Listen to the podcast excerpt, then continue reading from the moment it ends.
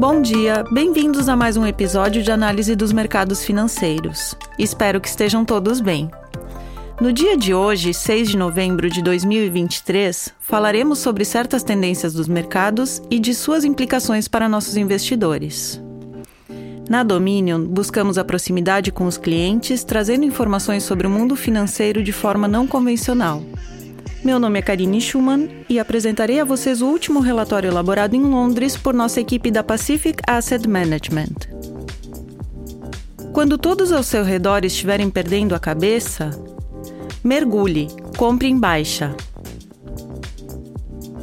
Se você conseguir manter a cabeça fria quando todos ao seu redor estão perdendo a deles e colocando a culpa em você, se você puder confiar em si mesmo quando todos os homens duvidarem de você, sua é a terra e tudo o que há nela.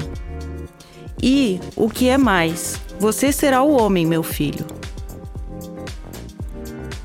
O texto acima é um trecho do poema If, de Rudyard Kipling, publicado em 1943. E além de sua beleza, vale a pena que todos os investidores leiam na íntegra. Lições de vida valiosas geralmente se traduzem em lições valiosas para investir com sucesso no longo prazo.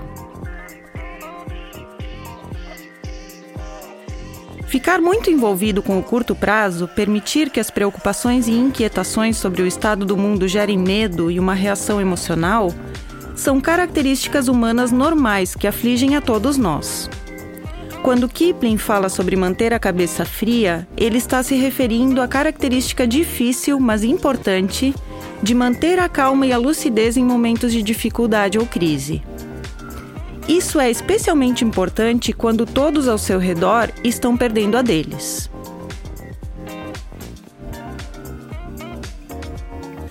Os mercados financeiros são, no fundo, uma coleção de emoções, desejos e intenções humanas das pessoas que participam da compra e venda de títulos.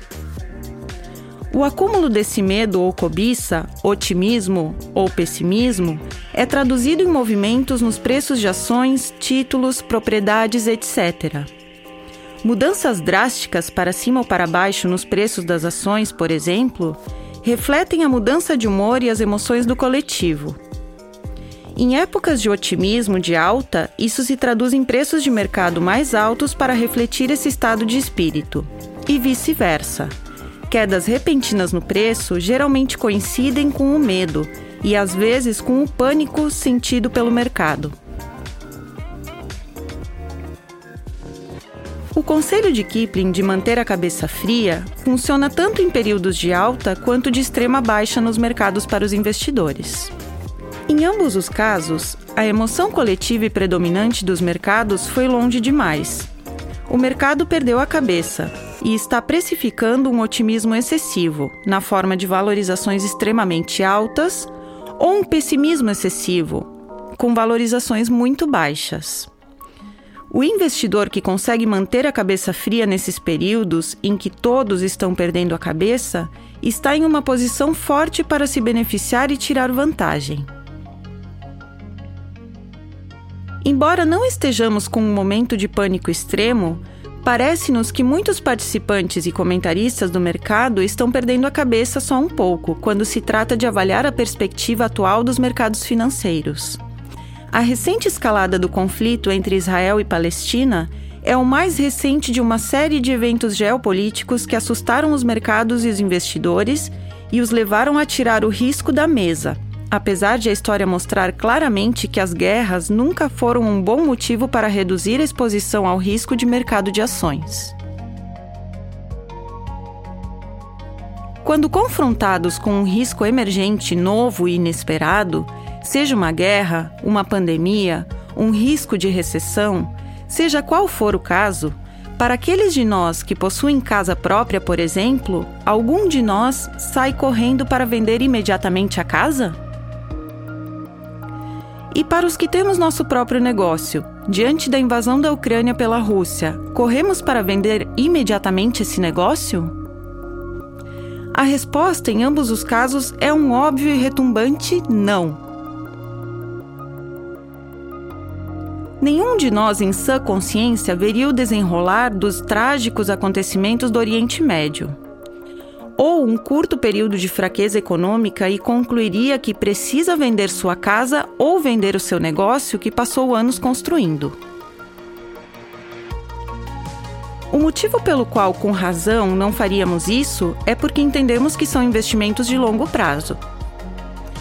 Compreendemos instintivamente que a casa para a qual passamos anos economizando, reformando, morando, etc., ou a empresa que investimos tanto tempo para construir, são ativos de investimento de longo prazo e seus valores de longo prazo permanecerão robustos, apesar dos riscos que vemos nas notícias.